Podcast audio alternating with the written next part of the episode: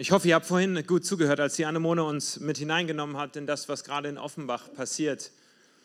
Denn das, was wir dort geplant haben und was ich bisher mitbekommen habe von dem Team und von dem, was dort in einigen Wochen passiert, löst bei mir aus, dass ich riesengroße Erwartungen habe und wirklich damit rechne und dafür bete, dass Gott dort auftauchen wird. Und wahrscheinlich ist das nicht besonders äh, clever, das so zu sagen und Menschen auch so einzuladen, Teil davon zu sein, indem man im Grunde sagt, man hat eine riesengroße Erwartung daran, dass da wirklich etwas passieren wird. Denn ich sage mal, psychologisch gesprochen, wenn man sich vornimmt, dass etwas richtig gut wird und dann wird es irgendwie doch nicht ganz so gut, dann ist man danach irgendwie enttäuscht. Und wahrscheinlich ist das auch leiterschaftlich nicht besonders clever, wenn man sagt, hör mal Leute, das wird ein super Ereignis dort, wenn wir nach Offenbach gehen, um gemeinsam äh, Gemeindegründung zu machen und alle sind voll motiviert und dann irgendwie ist es Ende Oktober doch nicht ganz so begeisternd und spannend, wie wir es erhofft hatten. Und doch ist es vielleicht genau deswegen ein Ausdruck des Glaubens schon heute, mit riesengroßen Erwartungen, mit Augen des Glaubens zu schauen und zu hoffen und zu beten, dass Gott real und präsent werden wird in dieser Stadt mit einzelnen Menschen, Menschen, die sich auf den Weg machen dorthin, um Teil davon zu sein, aber auch Menschen, die ganz neu uns begegnen, denen wir begegnen können in diesen Tagen. Ich musste an ein Zitat von John Wesley denken, als ich mich vorbereitet habe für diesen Gottesdienst und ich habe es mitgebracht. Give me 100 preachers who fear nothing but sin and desire nothing but God, and I care not whether they be clergymen or laymen. They alone will shake the gates of hell and set up the kingdom of heaven up on earth. Gib mir 100 Menschen, Männer oder Frauen, und es ist völlig egal, ob das Geistliche sind, ordinierte Pastoren oder Mitarbeiter, Laien, die nichts anderes fürchten, who fear nothing but sin, die nichts anderes als die Sünde fürchten und sich nicht, nach nichts anderem ausstrecken als nach Gott alleine, und die Pforten der Hölle sollen wackeln und ein Stück Himmel auf Erden sichtbar werden. Wir brauchen nicht so viele Menschen, um einen Unterschied zu machen, hat John Wesley gesagt.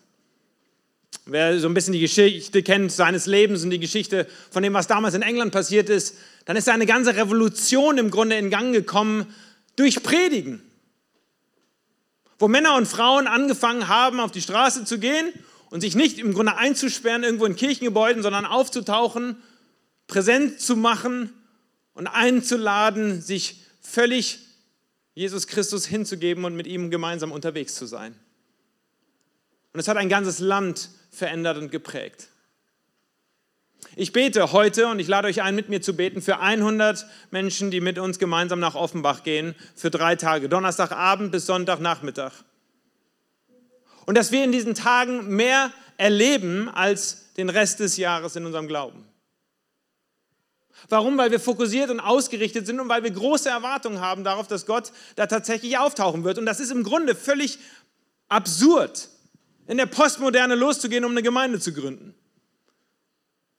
In dem Land der Reformation, wo wir eigentlich so viele Kirchen haben, überall stehen die Kirchengebäude rum. Und doch wollen wir losziehen und wollen eine neue Kirchenarbeit gründen und starten in dieser Stadt Offenbach und Menschen einladen, ein Stück Himmel auf Erden auch für sich ganz persönlich zu erleben.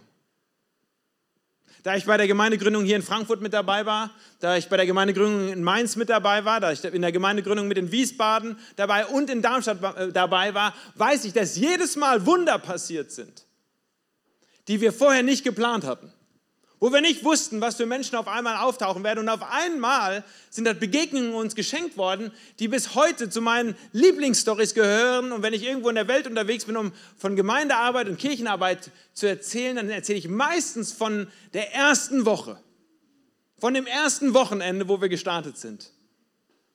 Wenn ihr mich schon mal irgendwo äh, woanders außerhalb unseres Kontexts hier erlebt habt, dann habe ich ganz bestimmt von der Berliner Bar erzählt und von diesem Eröffnungswochenende Berliner Benefits, wo wir da Freitag, Samstags und Sonntag standen und überhaupt keine Ahnung davon hatten, wer da kommen würde. und mir die Knie geschlottert haben und ich im Grunde betend um, da, um diesen Block rumgelaufen bin, um diese Kneipe rumgelaufen bin, weil ich nicht wusste, was wird da passieren, wenn wir gleich reingehen und wenn da Musik läuft und wir da, wir da Essen austeilen und wenn ich dann das Mikrofon bekomme und irgendwie versuchen soll, irgendwas über Himmel auf Erden zu sagen. Und doch sind da die abgefahrensten Stories passiert und deswegen freue ich mich auf die schlotternden Knie. Und ich freue mich für mich selbst auf mein eigenes erleben, weil ich das für meine eigene Seele auch brauche. Ich habe keine Lust, nur mit den Stories aus der Vergangenheit zu leben. Ich will auch in 2019 was im Glauben erleben, was frisch ist. Neue Menschen, neue Zeugnisse, neue Begegnungen, neuen Stück Himmel, der sich öffnet und hier auf Erden anbricht. Und ich will sehen, wie das passiert. Deswegen meine Erwartungshaltung ist riesig. Und jedem, mit dem ich in den nächsten äh, 50 Tagen, ich glaube, so viele haben wir noch ungefähr, sprechen werde, dem werde ich sagen, dass man das nicht verpassen darf. Und dass ich einlade, jetzt schon zu beten und zu glauben, dass da ganz Großes passieren wird. Denn wo immer Christen auftauchen, passiert was. In diesen Tagen und diesen Wochen lesen und studieren wir ja die Apostelgeschichte und das ist die Geschichte der ersten Kirchen und der ersten Gemeindegründungen. Wo Männer und Frauen losgezogen sind, um neue Kirchenarbeit zu gründen. Das gab es vorher noch nicht.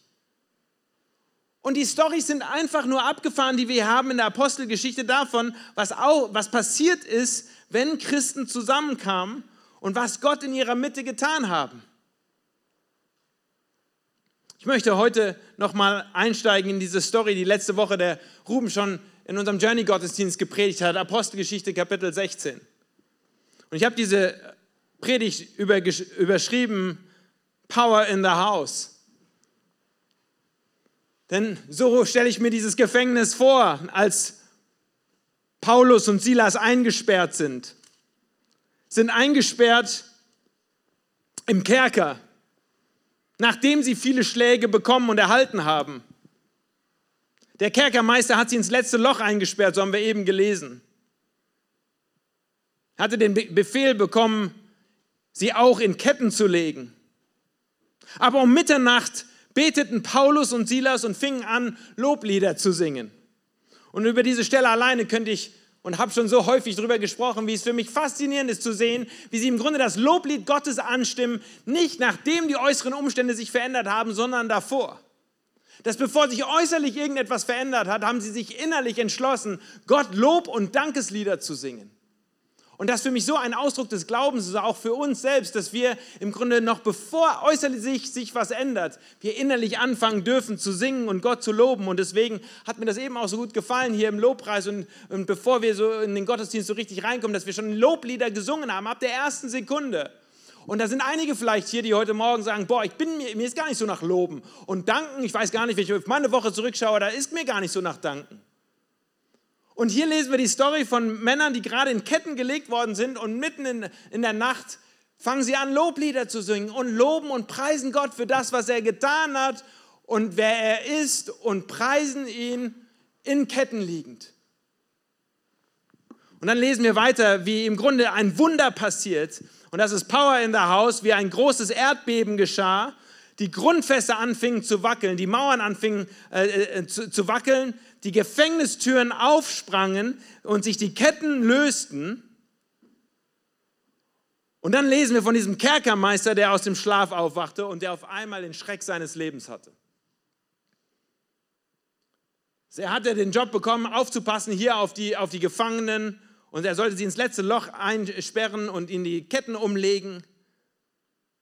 Und dann anstatt, dass Paulus im Grunde einfach wegläuft bleibt er stehen und unterhält sich mit diesem Kerkermeister, der schon bereit ist, sich selbst umzubringen, Selbstmord zu begehen, weil er weiß, er hat seinen Job nicht richtig gemacht. Und dann ist da dieser eine Vers, an dem ich im Grunde seit einer Woche knabber, seitdem ich den Ruben habe darüber predigen hören, in, hier in unserem Gottesdienst im Away Café. Ich saß, oder im äh, The Good Coffee. Ich saß ganz hinten und habe äh, Bibel äh, offen gehabt und mitgelesen und mitgeschrieben. Und dann war dieser, dieser eine Satz, ihr Herren was muss ich tun? Und das ist die Aussage des Kerkermeisters, die Frage des Kerkermeisters. Ihr Herren, was muss ich tun, damit ich gerettet wäre, stellt er die Frage.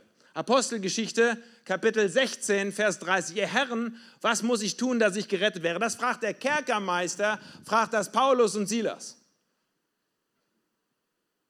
Und bei, dieser Frage bleibe ich schon mal hängen, weil, weil im Grunde es ist nicht so, dass Paulus zu ihm kommt und ihn fragt, hör mal, willst du gerettet werden? Sondern es ist genau andersherum. Dieser Kerkermeister erlebt etwas von Christen, erlebt, wie ein Wunder vor seinen Augen passiert, hört, hat vielleicht noch den Gesang in den Ohren, mit dem er dann irgendwann eingeschlafen ist. Und dann, als er das miterlebt, fragt er, hör mal, wie kann ich auch Anteil daran haben? Ich will auch irgendwie gerettet sein. Ich will auch irgendwas haben von dem, was anscheinend ja ihr habt. Denn gerade habt ihr dieses Wunder erlebt, die Mauern sind, äh, sind gefallen und die Türen sind aufgegangen und die Ketten wurden gesprengt. Wie bekomme ich eigentlich das, was du hast? Lass mich mal so fragen, wann hat dir diese Frage das letzte Mal jemand gestellt, als er dein Leben angeschaut hat? Darüber musste ich nachdenken. Dass, im, dass hier in der Apostelgeschichte, im Grunde ist es gar nicht so, dass die Prediger durch die Gegend gezogen sind und haben Leute gefragt, hör mal, wollt ihr gerettet werden? Sondern meistens, 95 Prozent der Stellen lesen wir davon, wie im Grunde die Leute kommen und ihnen die Frage stellen, ja hör mal, wie werden wir denn Teil eurer Bewegung? Was müssen wir denn tun, um gerettet zu werden? Wie kommen wir denn in dieses Leben hinein? Wir schauen euch an, wir sehen, was bei euch passiert. Da wollen wir irgendwie auch mitmachen. Das wollen wir auch so erleben. Was müssen wir denn eigentlich tun dafür? Und die Frage, um das so ein bisschen aus uns herauszukitzeln, die ich äh, uns heute stellen möchte, ist, lebst du ein Leben, das Fragen aufwirbt, das so Fragen aufwirbt wie die von dem Kerkermeister, wo Menschen dein Leben anschauen und sagen, hör mal, wie, wie komme ich, in, komm ich in, in sowas mit hinein? Wie, wie kann ich denn auch so leben, wie du lebst? Nimm mal eine Sekunde Zeit, darüber nachzudenken, wann das letzte Mal euch jemand auf euren Glauben angesprochen hat, weil er fasziniert war. Wann ist das letzte Mal jemand auf euch zugekommen und hat gesagt, boah, also wenn ich mir das anschaue, wie du das so machst und wie du lebst und wie du deine Beziehungen lebst und wie du dein Familienleben gestaltest und wie du dich an der Arbeit äh, äh, verhältst, wie, wie machst du das? Und vor allem, wie kann ich das auch so machen? Weil, weil das fasziniert mich, das begeistert mich. Das ist die Story der ersten Christen gewesen. Die haben, die haben so begeisternd gelebt, die haben so voll Hingabe ihren Glauben praktiziert, in der Gemeinschaft, mit anderen zusammen, in der Gegend umhergezogen, um Gemeinden zu gründen.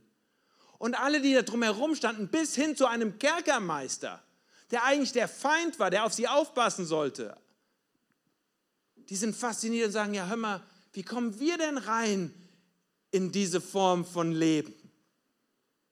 Was muss ich machen, um gerettet zu sein, wie du gerettet bist? Ich will da auch irgendwie reinkommen. Ich weiß nicht, einige äh, von euch lesen vielleicht diese Frage, lebst du äh, ein Leben, das Fragen aufwirft und, und denken jetzt vielleicht daran, äh, dass das die Frage ist, die eure Mutti euch immer gestellt hat, Hör äh, du lebst ein Leben, was äh, Fragen aufwirft. Ich meine und spreche davon, dass, dass, dass du Entscheidungen triffst, wo andere schauen, boah, was für ein Ausdruck des Glaubens. Ich spreche davon, dass du großzügig bist über alle Maßen und weggibst von deiner Zeit und von deinem Geld und vielleicht von deinem Wohnraum und Menschen sich fragen, ja, warum macht er das eigentlich? Ich spreche davon, dass du barmherziger und liebender bist als deine Arbeitskollegen oder deine Nachbarn. Du bist geradezu überschwänglich, wenn es darum geht, irgendwo mit anzupacken und zu helfen und zu verbinden und zu überbrücken Liebe zu auszuteilen. Ich spreche davon, dass du Wahrheit aussprichst und klar bist darin, wie du dich äh, positionierst und das in einer sehr postmodernen Gesellschaft, wo im Grunde wir uns lieber alles irgendwie so offen halten und lieber äh, nicht über Wahrheit reden. Ich spreche davon, dass du einen moralischen Standard hast, der höher ist als bei anderen. Dass Menschen dich anschauen und denken, boah, irgendwie, wenn ich mir sein, seine Ethik und seine Moral anschaue, das ist irgendwie so ein ganz anderer Standard, als ich das irgendwie so gewohnt bin und bei mir kenne. Ich spreche davon, dass du Risiken des Glaubens eingehst, wo andere nur den Kopf schütteln. Wann bist du das letzte Mal ein Risiko eingegangen aufgrund deines Glaubens und andere standen daneben und sagten, boah, was du da gerade wieder machst, warum machst du das eigentlich? Wo nimmst du den Mut her, so im Glauben zu leben? Ich spreche davon, dass du ein Mann oder eine Frau bist, die echtes Commitment zeigt. In einer Welt, in einer Zeit, wo kaum jemand Commitment eingeht und keine, kaum jemand bereit ist, irgendwie zu sagen, ja, ich bin da treu, ich mache da mit, ich bin da, nicht nur manchmal, sondern jede Woche, jeden Monat bringe ich mich mit ein. Wann wurdest du das letzte Mal darauf angesprochen, dass Menschen gesagt haben, boah, was ein Commitment dahinter steht? Schaut, die ersten Christen haben ein Leben geführt, wo andere Fragezeichen bekommen. Wo andere gesagt haben, boah, was geht denn hier ab?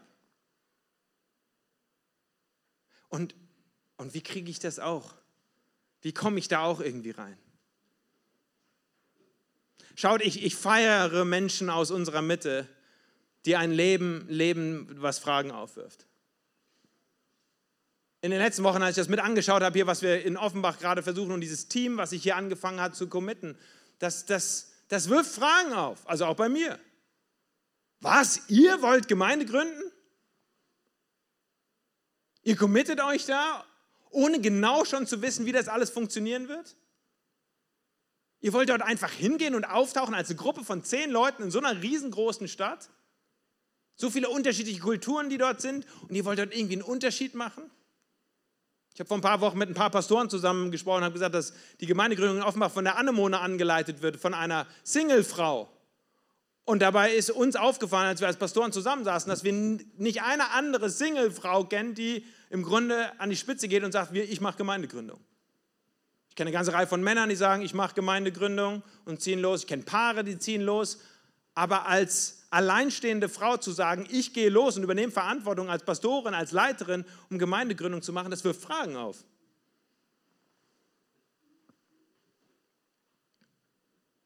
Letzte Woche oder vor zwei Wochen, als wir hier diesen Gottesdienst hatten, saß eine Frau hier mit im Gottesdienst, die ich anschließend beim Stammtisch kennengelernt habe. Ihr, ihr Name ist Heather und äh, sie war zu Besuch, kam gerade reingeflogen um nur ein paar Tage hier in Deutschland zu sein. Und während wir hier anschließend beim Stammtisch zusammensaßen, habe ich ein bisschen mehr von ihrer Geschichte erfahren. Äh, Heather kam gerade aus dem Irak, wohnt seit 17 Jahren dort als Frau alleine im Irak und um, um unter anderen Frauen, die vor allen Dingen sexuelle Gewalt erlebt haben, irgendwie einen Dienst zu tun und sich um Frauen zu kümmern.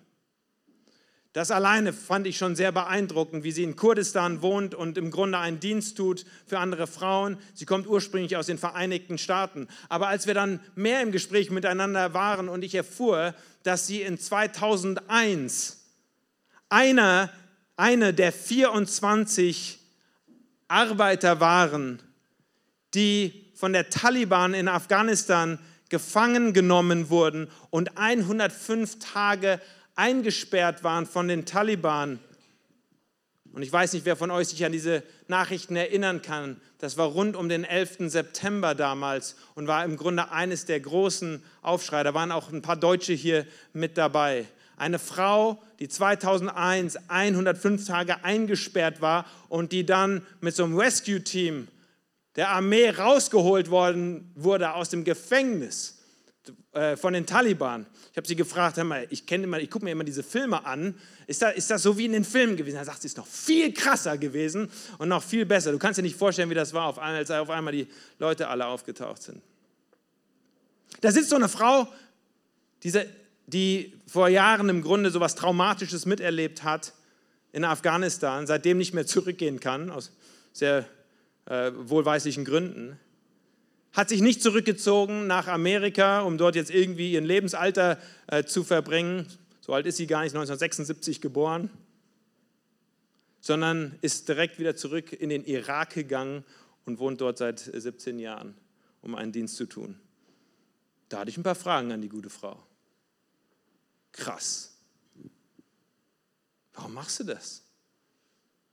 Woher nimmst du so viel Glauben, so viel Gottvertrauen? Wie sieht dein Leben aus und was für Fragen wirft dein Leben auf? Ich glaube, diese Frage muss jeder von uns sich stellen, der ganz in Ruhe die Apostelgeschichte liest. Denn wir, wir nehmen ja die Apostelgeschichte nicht nur als so ein Fantasiekonstrukt, und irgendwie irgendeine Story von was, die, was Menschen damals erlebt haben, sondern wir nehmen es ja auch im Grunde als eine Vorbildgeschichte.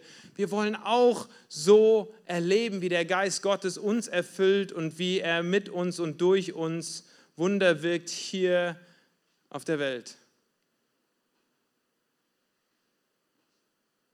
Der Kerkermeister kommt zu Paulus und sagt, hör mal, wie kann ich denn das so machen wie du? Wie, wie kann ich denn da auch reinkommen in so eine Art von Leben? Was muss ich tun, um gerettet zu werden?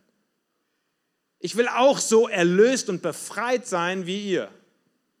Nicht nur äußerlich, sondern anscheinend auch innerlich seid ihr so vollständig. Was muss ich tun, um da gerettet zu sein?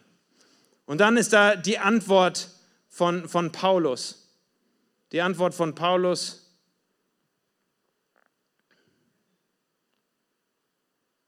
Glaube an den Herrn Jesus, so wirst du und dein Haus selig. Vers 31. Wie kann ich Anteil haben an so einem Leben? Und Paulus haut es direkt raus zwischen die Augen und sagt, der Grund, warum ich so lebe und das erlebe, was ich erlebe, ist, weil ich einen lebendigen Glauben an Jesus Christus habe. Und wenn du auch an ihn glaubst, an Jesus glaubst, dann wirst du gerettet werden und dann wird dein Haus gerettet werden. Das Bild, was ich vor Augen hatte, um mir das nochmal äh, so zu verdeutlichen, ist im Grunde das Bild von, von, von einem Schiff, das in Seenot geraten ist. Und ich habe euch mal ein Bild mitgebracht. Stellt euch vor, wir sind auf einem Schiff unterwegs und im Grunde auf einmal schwappen die Wellen hoch, ein Sturm kommt auf und auf einmal geht ein Mann über Bord. Und jetzt ist er über Bord gegangen und im Grunde stehen da eine Reihe jetzt äh, von Zuschauern oder von, von der äh, Mannschaft stehen an der Reling und schauen raus auf dieses stürmische Wasser. Und jetzt brüllt der vom Wasser rüber zur Reling, zu uns, die wir auf dem Boot sitzen und brüllt rüber, was muss ich tun, um gerettet zu werden? Und dann, jetzt habe ich mal ein paar Antworten aufgelistet, von denen, die ich so kenne, von dem, wie ich darauf antworte oder wie ich schon darauf geantwortet habe, wenn Menschen im Grunde mich fragen, was sie tun müssen, um irgendwie auch so Teil meines Lebens zu sein oder Teil meines Glaubens zu sein. Und ich habe euch ein paar aufgelistet. Tut mir leid, dass das Wasser so kalt ist. Stellt euch mal vor, da ist jemand im kalten Wasser da draußen unterwegs und jetzt schreit er nach Rettung und alles, was ich ihm im Grunde entgegenbringe, ist etwas Mitgefühl und sagt, ja, hör mal, ich verstehe, dass dein Leben auch nicht so richtig irgendwie erfolgreich ist. Tut mir leid, dass es da draußen gerade so, wind und, äh, so windig ist und so stürmisch ist. Ich bringe ihm irgendwie Mitgefühl entgegen. Oder du musst dich mehr anstrengen. Du musst ein bisschen mehr schwimmen. Du musst ein bisschen mehr äh, dich anstrengen, um da draußen irgendwie zu überleben, während du im kalten Wasser bist. Oder manche von uns sind ja auch Anhänger von positiver Psychologie und sagen, hör mal, denk positiv, während du da draußen am Rumschwimmen bist. Ja, stell dich nicht so an, du musst nur irgendwie deine Gedanken in eine neue Richtung äh, prägen und mal positiv denken. Andere von uns würden solidarisch antworten, schau dich doch mal um, du bist gar nicht alleine da draußen am Absaufen. Da gibt es doch noch andere um dich herum, denen geht es auch schlecht. Die können auch nicht so gut schwimmen und die sind auch bald am Ertrinken. Aber hey, du bist nicht alleine. Und jetzt für die Frommen unter uns. Ich bete für dich. Wie häufig habt ihr das schon Menschen zugesprochen, wenn sie euch erzählt haben davon, dass es im Grunde gerade schwierig ist und dass sie irgendwie auch eine Lösung hätten, gern um irgendwie rauszukommen aus ihrem Problem und ihr sagt, hör mal, weißt du was, ich bete für dich. Dann werden wir ganz, und es klingt ja extrem fromm, wenn man sowas jemand anderem sagt. Oder wärst du mal nicht baden gegangen? Musstest du denn da unbedingt an der Reling rumtanzen? Hättest du dich nicht mal zu weit rausgewagt und wärst nicht baden gegangen? Diese Liste hier habe ich ganz schnell zusammengeschrieben, als ich darüber nachgedacht habe, was ich schon Menschen gesagt habe, wenn sie mich irgendwie gefragt haben, Chris, warum ist eigentlich dein Leben so, wie es ist und wie kann ich auch irgendwie so ein Leben und so einen Glauben haben? Dann bin ich im Grunde, habe ich genauso rumgeeiert und habe über alle möglichen Sachen geredet, sogar als Pastor schon als alle Sachen geredet, anstatt Menschen zu erklären, dass es Rettung gibt. Schaut euch mal dieses Bild an. Hier ist, ein, hier, ist ein, hier ist so ein Rettungsring. Und das Einzige, was wirklich jemandem hilft, der da draußen irgendwie über Bord gegangen ist, ist ein, ein, ein Rettungsring, der irgendwie rausgeworfen wird. Oder am besten noch, noch besser irgendjemand, der wie ein Retter im Grunde bereit ist, ins Wasser reinzuspringen und ihm zu helfen, rauszukommen. Und das ist die Antwort aus meiner Sicht, die Paulus hier dem Kerkermeister gibt. Als er ihn fragt, was muss ich tun, um gerettet zu werden, flüchtet Paulus nicht in irgendwelche Ausreden oder was irgendwie fromm oder schön oder solidarisch ist, sondern er sagt ihm ganz klar aufs Gesicht hin, sagt er ihm, das was, Einzige, was dir hilft, ist, dass du Glauben hast an Jesus Christus. Er ist der Einzige, der dich retten kann. Er ist der Einzige, der dir in deiner Situation helfen kann. Die Story von Jesus ist die, dass er den Himmel verlassen hat und ist ins kalte Wasser reingesprungen, um Menschen herauszuholen. Und das Einzige, was dir wirklich hilft, nachhaltig hilft, ist Jesus Christus und der Glaube an ihn. Das ist der Grund, weswegen mein Leben vielleicht so ist, auch anders ist als dein Leben. Deswegen bin ich vielleicht voll Freude, obwohl es äußerlich immer nicht ganz so toll aussieht bei mir. Deswegen kann ich vielleicht Loblieder singen, auch sonntags Loblieder singen, selbst wenn ich mich nicht so danach fühle oder meine äußeren Umstände schlecht sind. Warum? Weil ich einen Glauben habe an Jesus Christus. Er ist der Retter. Ihn brauchst du. Er ist der Einzige, der dir helfen kann, dort irgendwie rauszukommen. Schaut, das ist im Grunde der Grund, weswegen ich, obwohl ich immer gerne in Diskussionen, in Gesprächen auch mit anderen Religionen und anderen Philosophien bin und gerne mich im Grunde auch austausche und auch bereit bin, was von anderen zu lernen, im Grunde wurde ich, der Knackpunkt ist, dass im, im christlichen Glauben wir glauben, dass wir einen Erretter und einen Erlöser brauchen. Und manchmal habe ich aber das Gefühl, als hätten wir Christen das irgendwie noch so irgendwie am wenigsten kapiert als würden wir uns auch so im Grunde in irgendwelche Philosophie und irgendwelche Frömmigkeiten zurückziehen, anstatt wirklich Jesus auch als den Erretter zu predigen und zu verkünden, auch in unseren normalen Gesprächen, um Menschen zu sagen, hör mal, was du eigentlich brauchst, ist Glaube an Christus. Das ist das Einzige, was dir hilft. Ja, solidarisch, ich stelle mich gerne neben dich und äh, umarme dich, ich bete auch mal gerne für dich, ich bin auch irgendwie nett und guck mal, anderen geht es auch nicht so gut. Aber das Einzige, was Menschen wirklich hilft, ist tatsächlich der alte Glaube der schon immer proklamiert wurde von der christlichen Kirche, dass wir einen Erlöser und einen Erretter brauchen, der nicht nur uns irgendwelche frommen Worte zuruft von der Reling, sondern der bereit ist, uns den Arm entgegenzustrecken und uns tatsächlich zu retten. Ich weiß nicht, wie das für den einen oder anderen klingt, wenn ihr heute Morgen hier in diesen Gottesdienst gekommen seid. Oder vielleicht seid ihr auch gerade in einer Situation drin, wo ihr nicht eine fromme Phrase braucht oder ein nettes Gebet von jemand anderem, sondern wo ihr wirklich einen Eingriff Gottes in euer Leben hinein braucht, wo ein Retter euch rettet. Ich bin heute hier hergekommen, um das zu verkünden und darüber zu predigen, dass Jesus Christus derjenige ist, der uns vom Tod ins Leben retten kann der uns vom Tod herausholen kann. Und jetzt sind die Geschichten der Evangelien so bunt und so vielfältig, dass es ganz unterschiedliche Bereiche gibt, aus denen wir heraus Rettung brauchen. Schaut euch die Evangelien an, die Geschichten, die Lukas aufgeschrieben hat. Bei manchen war es Krankheit und da mussten sie rausgerettet werden. Bei manchen war es einfach Sinnlosigkeit. Sie hatten ein Leben, was voll war, aber es war sinnlos. Bei manchen war es Geld, an dem sie irgendwie klebten und wussten nicht, wie sie davon loskommen, um endlich frei zu werden. Bei anderen waren es irgendwelche Abhängigkeiten. Es gab Menschen, die waren so einsam und im Grunde mussten sie aus ihrer Einsamkeit herausgerettet werden. Das Evangelium ist die gute Nachricht davon, dass es einen Retter gibt. Dass es einen Retter gibt, der uns helfen will aus dem Tod rüber ins Leben. Und deswegen sind wir keine irgendwie nur Philosophie und auch nicht vergleichbar mit anderen Religionen, weil wir einen Erlöser haben und an einen Erlöser glauben und einen Erlöser verkünden. Der Retter, der uns begegnet. Das spricht Paulus dem Kerkermeister zu. Und dann, und damit will ich schließen, sagt er ihm etwas, was für mich eine ganz große Verheißung ist. Eine ganz große Verheißung spricht er ihm zu, nämlich Glaube an den Herrn Jesus, so wirst du und dein Haus selig. Das Wort Haus, ja, so wirst du und dein Haus, ist das griechische Wort Oikos. So, wenn, wenn du glaubst, dann wirst nicht nur du selig werden, sondern dann wird auch dein Haus selig werden. Das griechische Wort Oikos, und das habe ich euch mitgebracht, ähm, ist im Grunde in der Antike im Griechenland der Begriff für Haus oder Wirtschaftsgemeinschaft, die den Lebensmittelpunkt darstellte. die Begriffe Ökonomie und Ökologie sind davon abgeleitet. Äh, Winnie, irgendwie klickst du da in, die, in interessante Richtung.